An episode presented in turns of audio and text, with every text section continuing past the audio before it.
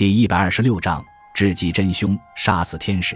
很抱歉，约翰尼，我说，但是我认为你的朋友病了，而你手上拿的是杀人凶器。如果你接受我的劝告，你应该把克利瑞和武器带到十号警所去。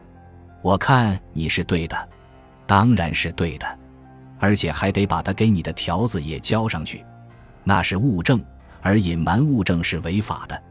这时，克利瑞才第一次正眼望了我一下，好像很佩服。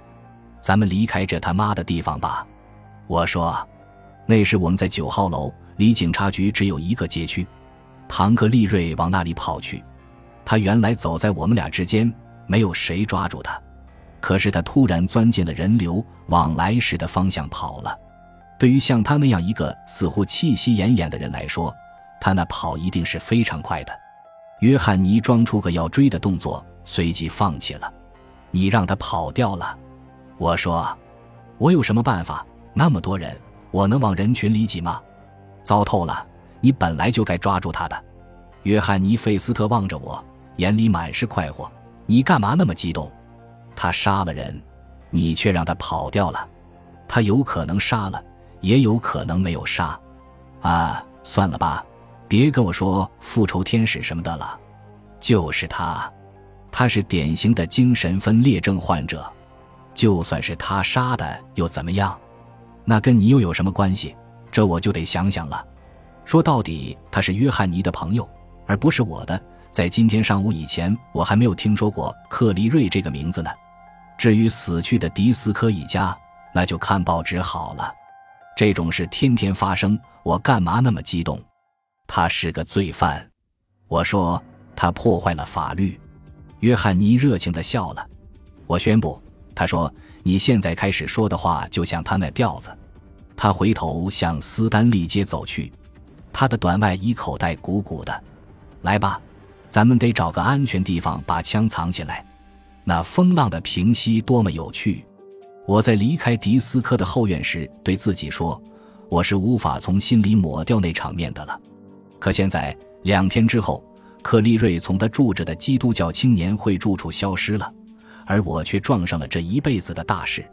确切地说，我是在自己家里的钢琴旁边摇晃着，敲着键盘练习用气，希望把我那中长的音程提高半个音。电话铃响了，是约翰尼打来的。星期六早上不赌台球，就像是过日子没有了太阳。他说。这倒是个好警句，我说干嘛不卖给橘子汁商人？我们来打一局吧。他说，然后如果你愿意，就可以跟我一道走。我要去看科舍，他有一份季度清单要我签字。梅尔温斯坦因星期六也上班，上班可以摆脱密奇和孩子们的纠缠。约翰尼和我在一道宽阔的水泥台阶上见了面。那里通向三楼的利达台球房的大门。星期六早上，台球房的弹子台全阴暗宁静地站在暗绿色的天棚下。我们选择着球杆，服务员打开了十九号台球桌顶上的灯，在计时器上刷了卡。我收回卡，给了他两大瓶百事可乐和四小袋花生米的钱。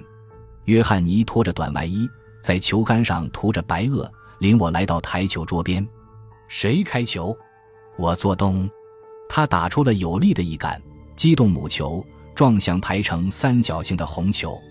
到两个红球落进袋里时，我说：“一开球就没一个是偶然进的。”约翰尼一直在设计他的下一杆，现在他后退了几步，继续打。他说：“我给你的机会，你都需要。”他说的不错，他每杆都打得准。打到蓝色球时，我承认我第一局输了，可打到第二局时。约翰尼的注意力却分散了，失误了几杆。我倒打得很好，包括了三个黑球，因此到只剩下有色球时，我加了二十分。该你打了，我说。他站住没动。警察说那可能是黑社会处死的。他说：“你看见《时事报》上的故事没有？看见了，但更了解情况的是我们，对吧？我们遇见的是复仇天使。”手上还有他的枪，克利瑞的话有可能是事实。他到那里去逮捕迪斯科，那倒是他的风格。但是他对杀人的人发动了突然袭击，缴来了他手上的枪。我低头望着油亮的地板，直摇头。一个有经验的黑社会杀手能教那个连走路都勉强的人缴了枪吗？是电影剧本吧？不要上当。唐可是比他的外表健壮多了。合同杀手是不会犯那种错误的。这一带的那类人未必专业。约翰尼说：“这儿不是纽约，有些土流氓其实是些肉丸子。”我把球杆靠在台球桌边，把手伸进口袋。打完这一局吗？我已经没有心思了。那么谁付钱？你付，我一分钱都没有。约翰尼和他的会计几乎没花时间就办完了手续。不过我们还是在斯坦因的办公室里愉快地玩了一个小时。梅尔温斯坦因在他的接待室里烧着个巨大的俄国茶炉，是他爷爷奶奶从俄罗斯带过来的。他们很聪明，能够不失尊严地带出了全部家产。后来的几代人要离开，就只能是逃跑了。我们坐在深黑色的椅子上，椅子围绕着一张嵌玻璃的青铜桌子，脚下是白色的地毯。他的女人为我们烧好茶，送进办公室。那年轻太太的皮肤是黑檀木色的，穿酒红色的套装，费了些功夫把头发剪得短短的，染成了银灰色。